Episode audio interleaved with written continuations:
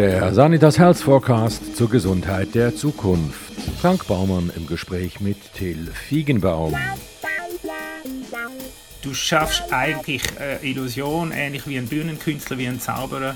Du erzeugst eigentlich Erinnerungen an Ort oder an Zeiten, die schon längst passé sind. Oder du generierst mit ein paar wenigen chemischen Elementen Illusion von einer Rose oder von einer, von einer Meeresbrise, wo aber effektiv nicht in der Flasche sind. Till Fiegenbaum war 18 Jahre lang Theaterregisseur, bevor er die vierjährige Ausbildung zum Parfümeur abschloss. Seit 2018 entwickelt er unter seinem eigenen Namen Parfüms und mit seinem Unternehmen Scent Concepts Duftkonzepte für Geschäfts- und Privatkunden. Außerdem leitet er Workshops zum Thema.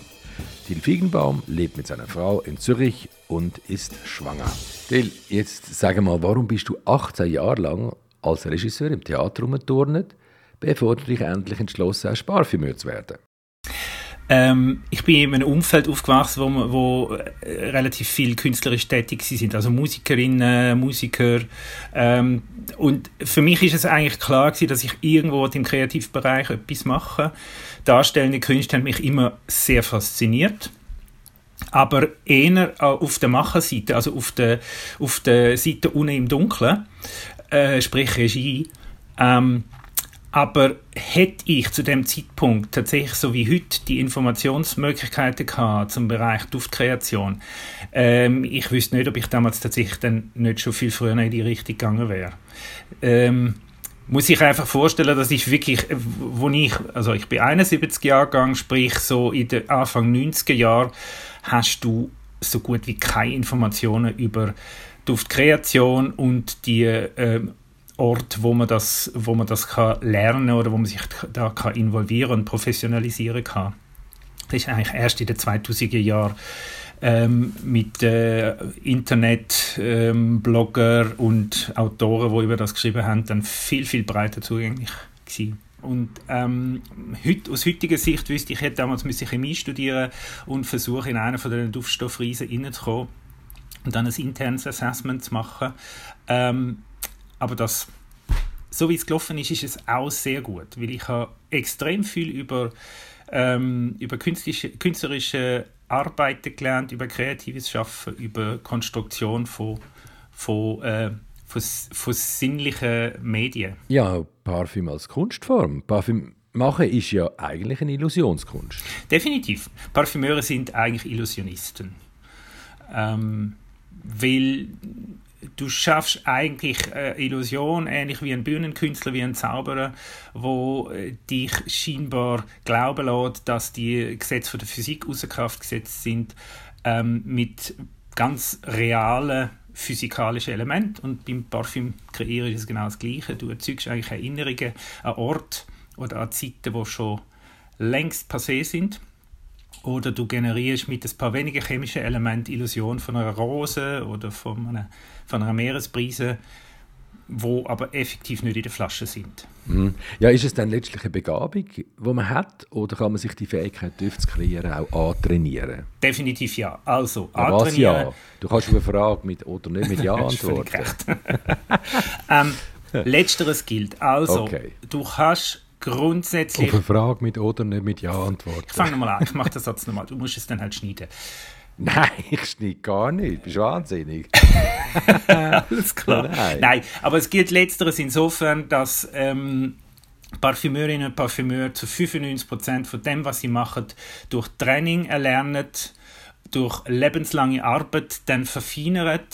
Das heißt, du bist nie ausgebildet, aber deine Fertigkeiten erwirbst du durch Training.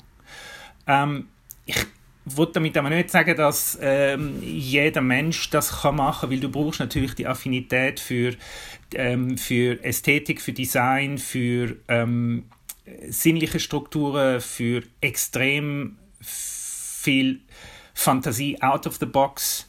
Und auf der anderen Seite musst du sehr strukturiert sein, sehr naturwissenschaftlich denken und wirklich ähm, extrem präzise schaffen, dass du nachher die Formulierungen und die Effekte, die du erzielst, reproduzierbar kannst machen über die Formeln. Also gut. Jetzt läutet das Telefon. Frau Muckli sagt, ja, grüezi, Herr Feigenbaum, ich hätte gerne ein schönes Schmöckiwasser.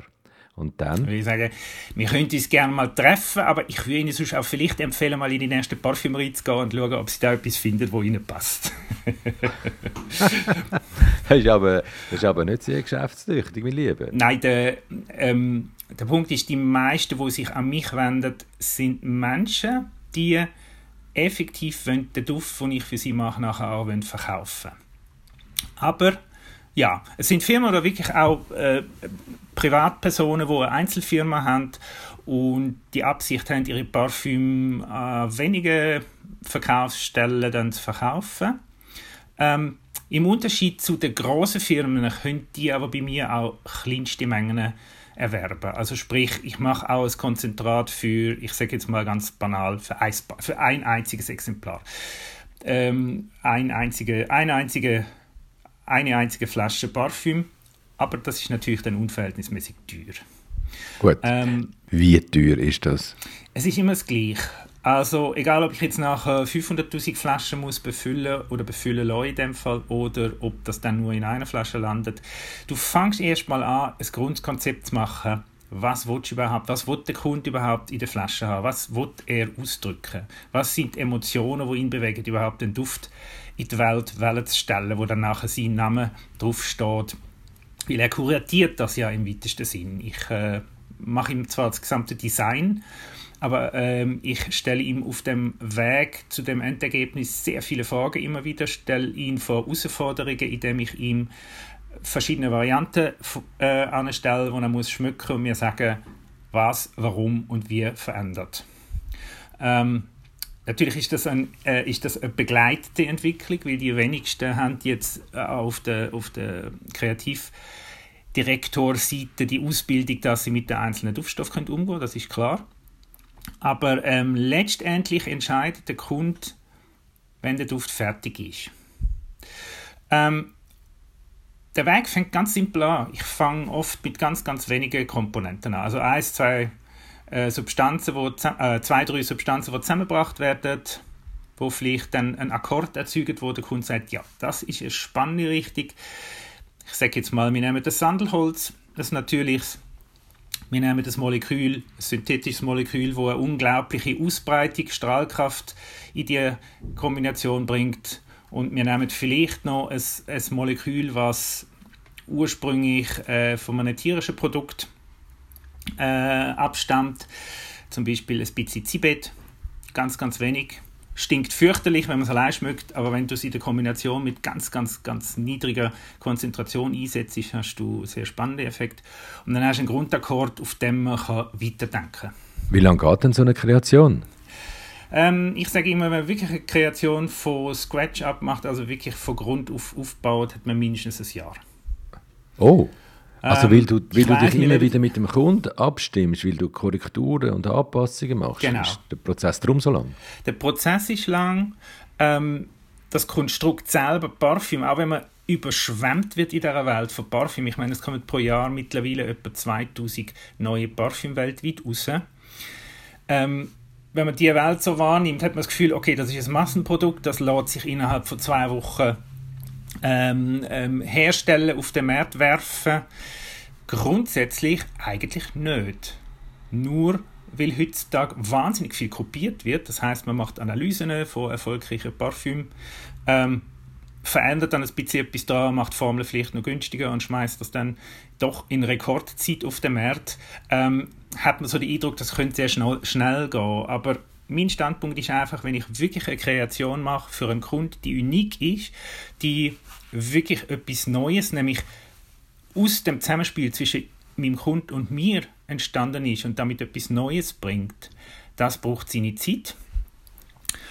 Und ähm, sehr zu meiner eigenen Beruhigung habe ich in den letzten Jahren festgestellt, dass auch sehr arrivierte Parfümeurinnen und Parfümeure das eigentlich genau gleich sind. Also ich kenne jetzt ein paar, die haben 35 Jahre auf dem Buckel die sagen, ja, ich schaffe an einem Parfüm mindestens ein Jahr, meistens eher zwei bis drei. Wenn man jetzt von Parfüm redet, dann reden wir ja auch von dieser Duftpyramide, also mhm. von der Kopf-, Herz- und Basisnoten. Mhm. Expliziere es doch mal bitte, was man darunter versteht. Ja, gern.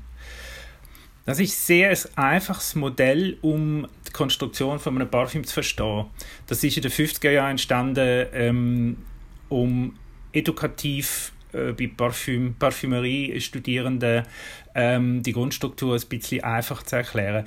Im Prinzip hast du ähm, bei allem, was du schmückst, hast du es immer mit flüchtigen chemischen Molekülen zu tun. Es ist völlig gleich, ob das jetzt Lindenblüte ist vom Baum oder ob das äh, irgendwie äh, ein Abwäschmittel ist, äh, wo du gerade brauchst.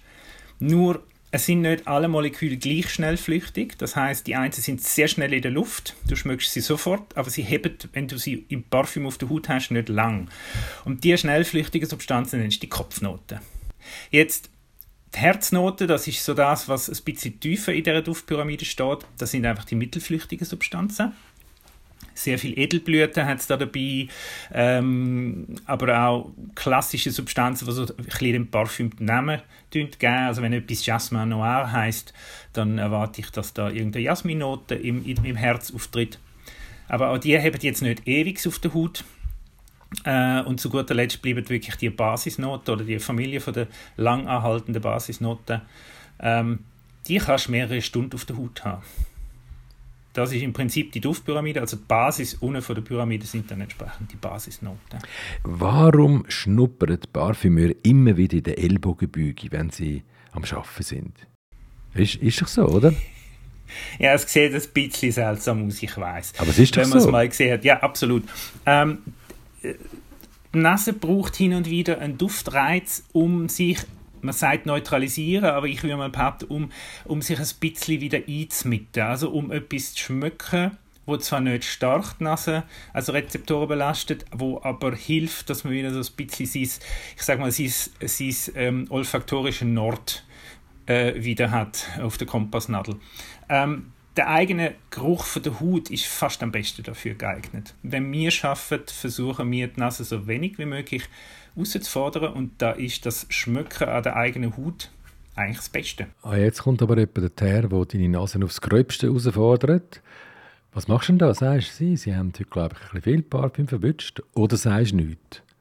Schweigt der Künstler? ja, da muss man dann schon schweigen. Also, sagen wir es mal so, wenn jetzt äh, der Extremfall wäre ja, ein Kunde kommt zu mir ins Atelier und will mit mir über ein Parfüm sprechen, das wir zusammen entwickeln oder wollen zusammen entwickeln und er schmeckt aber so fest, dass man eigentlich kann sagen, komm, wir gehen einen Kaffee nehmen draussen.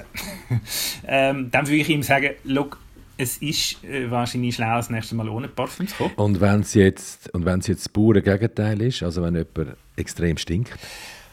Ja, das wollte ich ein bisschen relativieren. Also ich finde ja Körpergerüche, das ist äh, zu Unrecht in unserer Gesellschaft äh, so ein bisschen zum, zum quasi unkultivierten Verband worden. Man darf, ich finde, ein, ein bisschen ein Körpergeruch finde ich eigentlich nicht unangenehm. Es sei denn, es ist so stark, dass man einfach schon wieder miasmatisch überwältigt ist.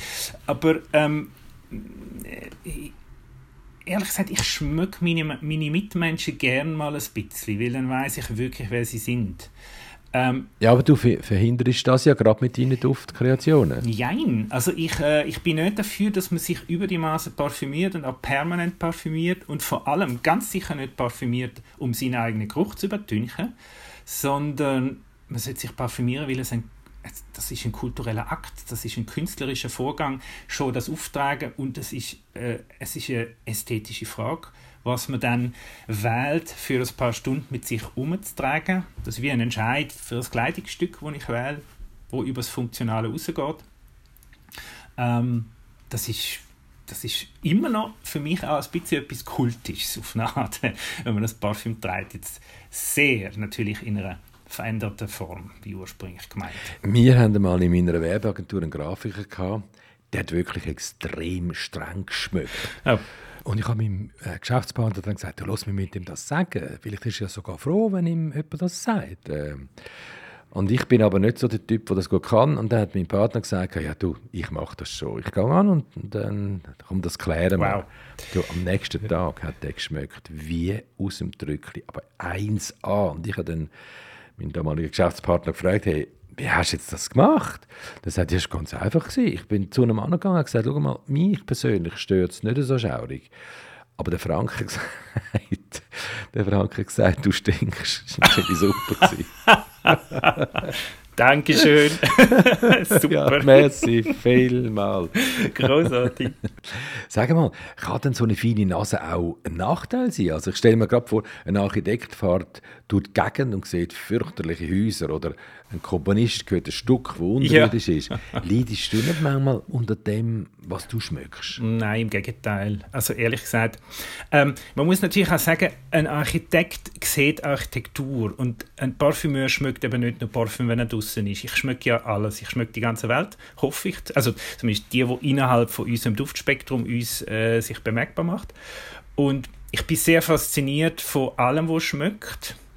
Ähm, manchmal gibt es Grenzen ich habe gestern unseren Kompost rausgebracht und also den, den, den Bioabfall rausgebracht. Der ist eine Woche lang auf dem Balkon bei, bei der sommerlichen Temperatur gestanden. Da habe ich dann mir wirklich gewünscht, ich könnte die Nase zuklemmen.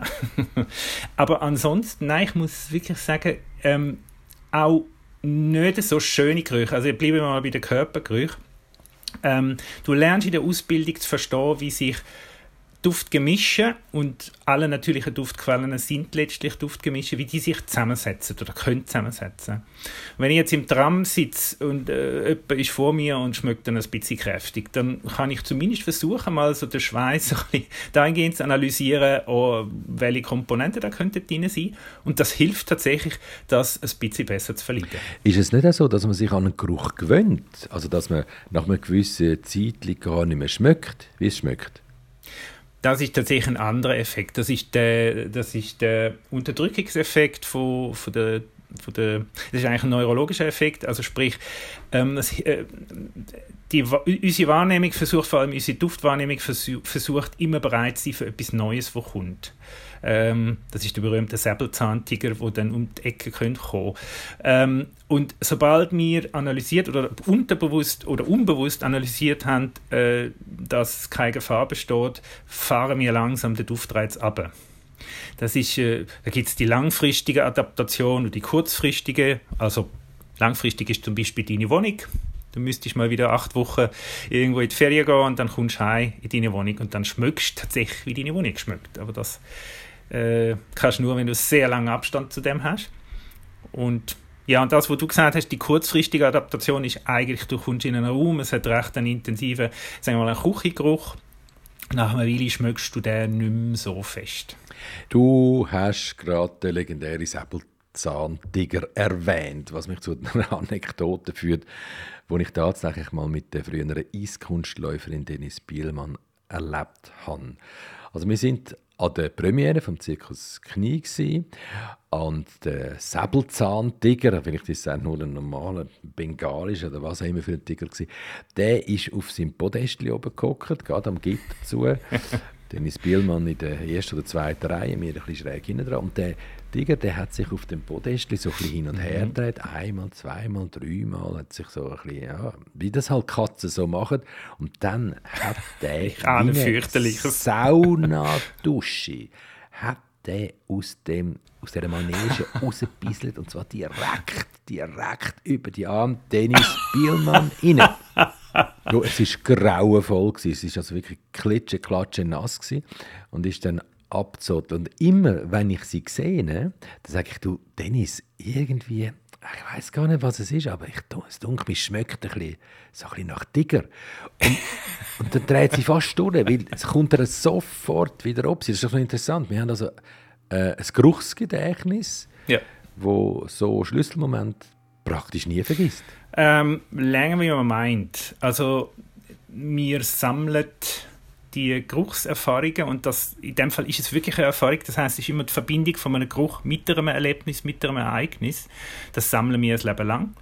Besonders intensiv ist natürlich die Phase, wenn wir äh, noch sehr klein sind. Also sobald wir auf die Welt kommen, zu den ersten sieben Jahren, das ist eine ganz intensive Phase. Die Duftbibliothek, die wir da im Kopf haben, die ist äh, hochkomplex. Komplexer und individueller wie ein Fingerabdruck. Und ähm, es kann passieren, dass wir in einer völlig konträren Situation etwas schmöcken und plötzlich uns erinnern an genau die erste Situation, wo das wichtig war. Und in dem Fall der Tiger hm, ja, ich nehme mal an, das hat sich recht eingeprägt. du, gibt es eigentlich auch, jetzt kommt aber eine Wahnsinns-Wortschöpfung von mir, gibt es eigentlich auch olfaktorische Analphabeten? Ähm, ich finde einfach, es tönt extrem wissenschaftlich und mhm. professionell. ja, ja. Olfaktorische Analphabeten. es gibt da zwei Seiten. Ähm, es gibt die Menschen, die tatsächlich ähm, Anosmie haben. Anosmie ist einfach der Fachbegriff für du kannst nicht schmecken. Ähm, das kann von Geburt an sein, das kann krankheitsbedingt passieren, Stichwort Covid, aber auch andere Erkältungskrankheiten können dir effektiv äh, auf Dauer den Geruchssinn schädigen das sind wirklich arme Menschen, weil die haben es mal kennt, also die, die von Geburt an nicht schmecken, natürlich nicht, aber das ist wirklich, äh, ja, das ist wirklich eine Einschränkung. Ähm, dann gibt es aber auch Menschen, die haben offensichtlich keine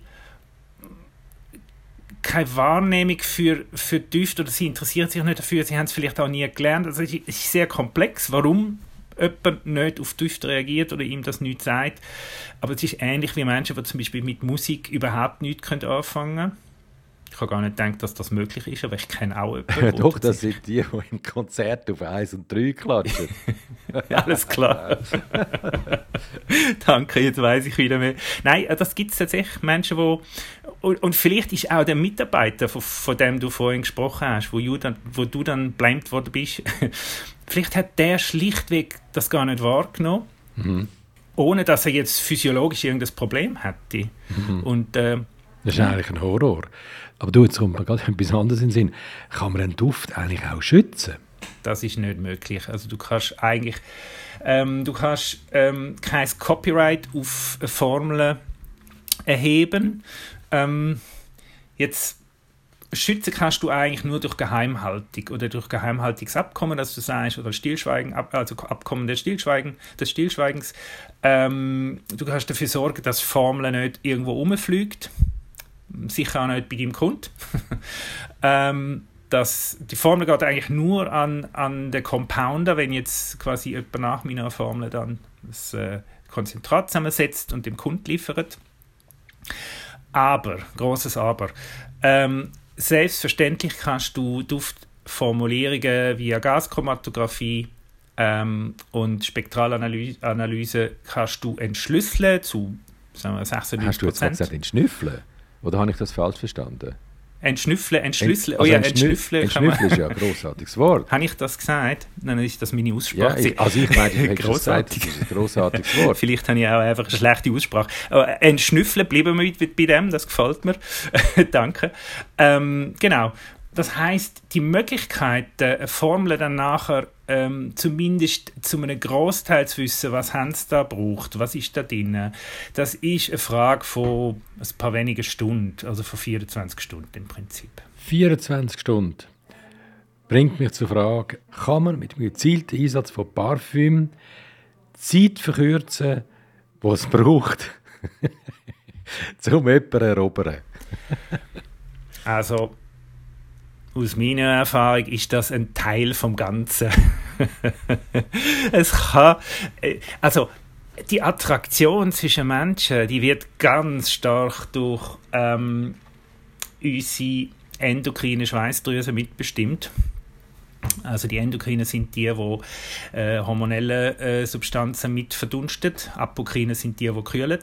Ähm, also das heißt, wenn ich jemanden schmecke und auch wenn ich ihn nicht wirklich schmecke, dann schmeckt meine Nase etwas und äh, offensichtlich nehme ich dann bestimmte Wahrnehmungen, äh, nehme ich etwas auf von meinem Gegenüber, wo mich dann entweder ähm, machen lässt, dass ich gerne mit ihm Zeit verbringen oder eben nicht. Ja, und häufig ähm, sind es ja auch ganz gegensätzliche Düfte, die letztlich auch relevant sind für unser Paarungsverhalten. Ja, Absolut. Also mir scheint, soweit ich das, äh, ich bin jetzt auch kein Profi in diesem Bereich, aber ähm, mir scheint es so, dass sich dann die Immunsystem relativ gut ergänzen. Also gegensätzlich äh, miteinander äh, ergänzen. Aber der Effekt von der Attraktion ist tatsächlich auch da, wenn du dich komplett überparfümierst. Also dann kann es vielleicht sein, dass ich denke, oh mein Gott, die hat ein bisschen zu viel Parfüm drauf aber irgendwie finde ich sie trotzdem cool. Also der, der gut, so simpel ist es natürlich nicht, aber letztlich der, die Wahrnehmung vom Gegenüber findet auch statt, wenn jemand überparfümiert ist. Und wir haben ja gesagt, man gewöhnt sich an Duft. Ja. Hat Parfüm eigentlich ein Ablaufdatum? Definitiv, ja. Also äh, das Parfüm ist in dem Moment, wo es, wo es gemischt ist oder in der Flasche landet, gibt es Veränderungsprozess. Ähm, am Anfang sehr wichtige. Am Anfang gibt es so wie ähm, eine Stabilisierung der Verbindungen. Das heißt, eigentlich, wenn ein Produzent seriös ist, dann behaltet er ein fertig gemischtes Parfüm mal mindestens noch drei Wochen bis vier Wochen auf Lager, bis das dann in den Verkauf geht. In der heutigen schnelllebigen Zeit geht das nicht mehr, da reift dann das Produkt beim Kunden. Aber ähm, wenn der Reifenprozess durchgelaufen ist, dann hast du immer noch über die Jahre hinweg ganz sachte, aber langsame sachte, aber bestimmte Veränderungen im Parfüm. Das heißt, wir garantieren im Normalfall etwa zwei bis drei Jahre nach Anbrechen der Flasche. Aber je nachdem, wie du es behandelst, also wenn du sie Sonne stellst oder wenn es zu warm hat, wenn sehr viele Zitruskomponenten drin sind, wo grundsätzlich äh, sehr schnell anfällig sind für Oxidationen und äh, äh, Veränderungen, je nachdem, wie du es lagerst, also da kann sich ein Parfüm auch innerhalb von einem Jahr dann nicht zum Besten entwickeln. Inwieweit, ähm, aber das ist jetzt ganz eine andere Frage, die mir gerade einfällt, inwieweit kann ein Duft politisch sein? das ist eine sehr schöne Frage. Der Duft selber kann der politisch sein oder ist es immer der Name, der Verwendungszweck oder der Grund, warum der Duft kreiert worden ist? Ich stelle jetzt bewusst die Frage darum, weil ich habe keine schlüssige Antwort darauf. Aber politisch ist sicher etwas, wo ähm, also wir leben ja in Zeiten, wo extrem viel ähm, Veränderungen in bestimmten sozialen Codes stattfinden. Stichwort LGBTQ, ähm, Stichwort bestimmte Rezeptionen von äh, europäischen Kulturgütern etc. etc.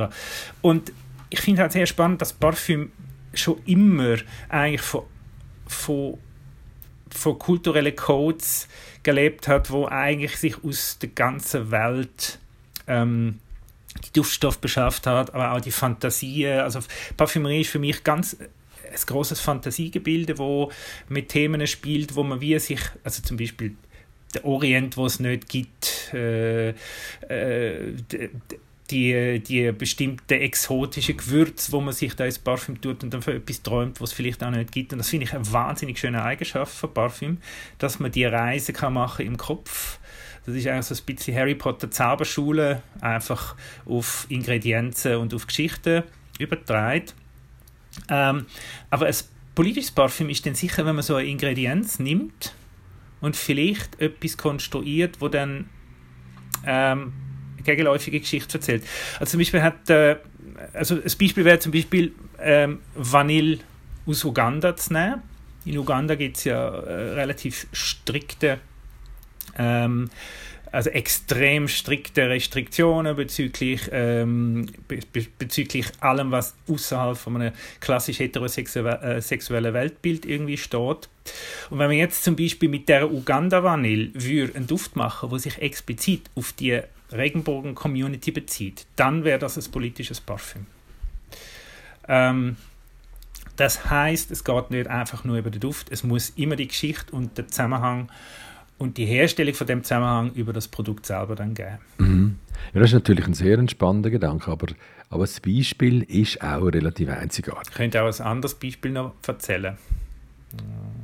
Ähm, es hat ja die Stonewall ähm, äh, Revolte in New York gegeben, in den 60er Jahren ist das Und der Parfümeur Ralf Schwieger, er ist ein Parfümeur, der in New York lebt und für Mannschaft, das ist eines der großen Dufthäuser, der hat eben dann mal dort für die ähm, Communities hat ein Parfüm gemacht, das hat glaube ich wirklich Stonewall geheißen. Und ähm, das hat ähm, jetzt gar nicht einmal so eine große Bedeutung für die, also die Zusammensetzung, äh, die Komponenten, das ist natürlich wirklich eine schöne, das ist eine wunderschöne Komposition gewesen, aber das explizite Benennen von einem Ereignis und das in den Kontext setzen, das macht dann eigentlich ein Produkt, wo ja eigentlich total sage, Parfümerie versucht ja wirklich vor allem Vergnüg Vergnügen an der Oberfläche zu schaffen.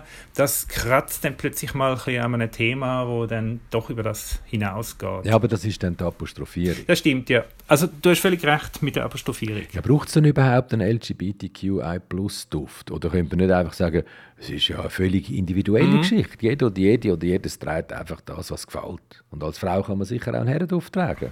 Absolut. Ähm, zumal ich will jetzt, äh, danke für den, für den Ball, ähm, ich jetzt sagen, es gibt gar keinen Herrenduft. Äh, das Parfüm hat eh nie ein Gender. Es hat es nie gehabt. Das ist eine Marktentwicklung äh, in den letzten 30, 40 Jahren, kann man sagen. Nein, 40 Jahre. Ähm, wo sicher auch mit der Globalisierung zu tun hat, dass bestimmte Märkte haben müssen besser erschlossen und auch besser bespielt werden. Und wir haben uns sehr fest daran gewöhnt, dass es ähm, Damen- und Herrendüfte oder Frauen- und Männerdüfte soll geben. Und eigentlich ist das schon ein Defizit in der Wahrnehmung.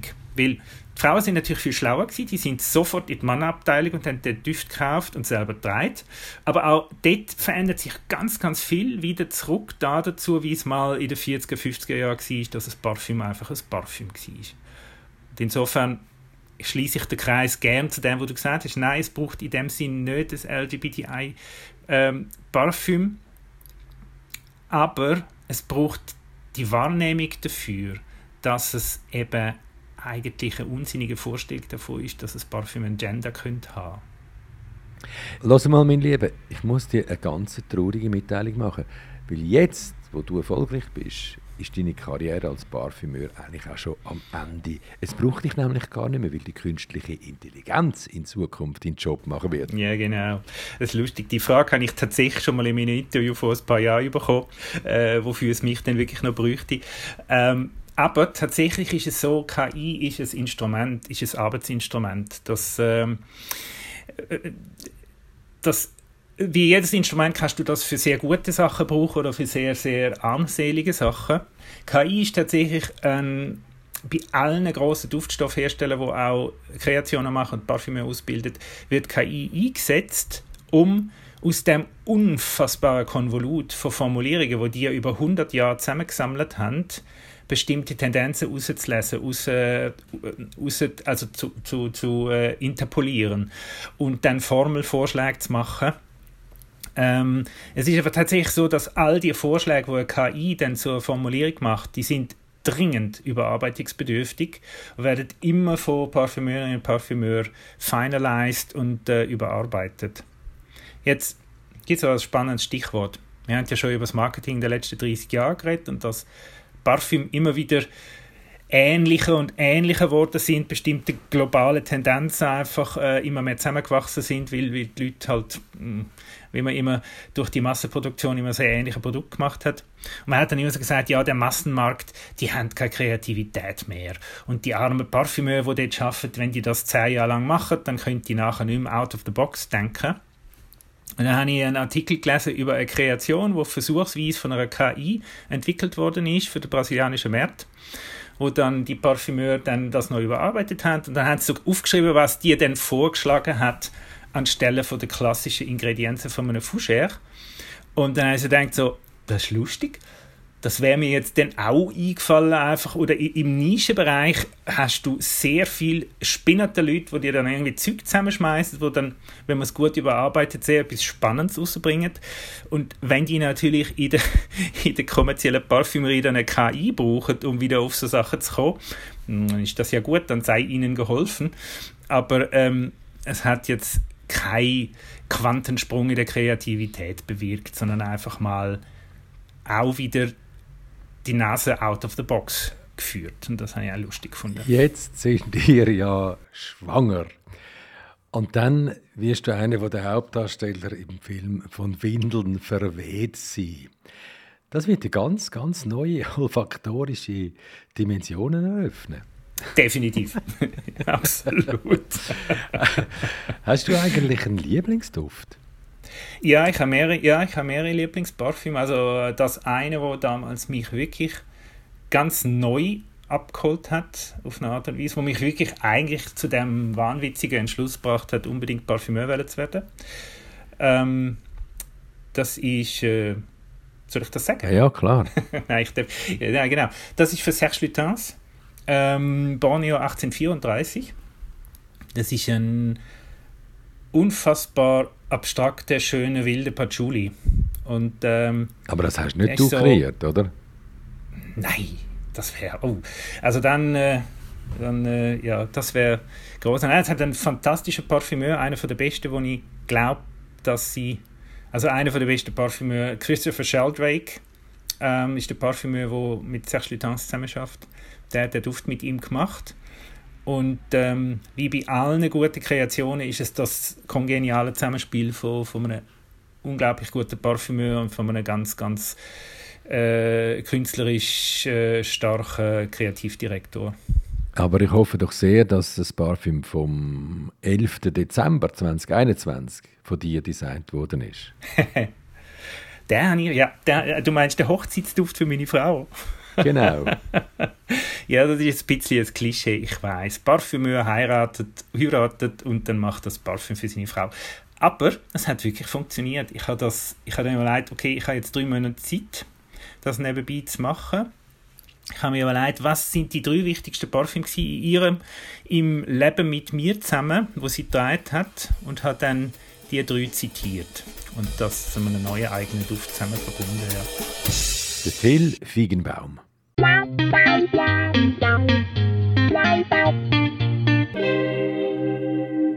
Wenn Sie mögen, was Sie hörten, abonnieren Sie uns und bewerten Sie uns. Und empfehlen Sie uns fleißig weiter. Ja, und den Bestseller Sanitas Health Forecast, den gibt's überall dort, wo es gute Bücher gibt.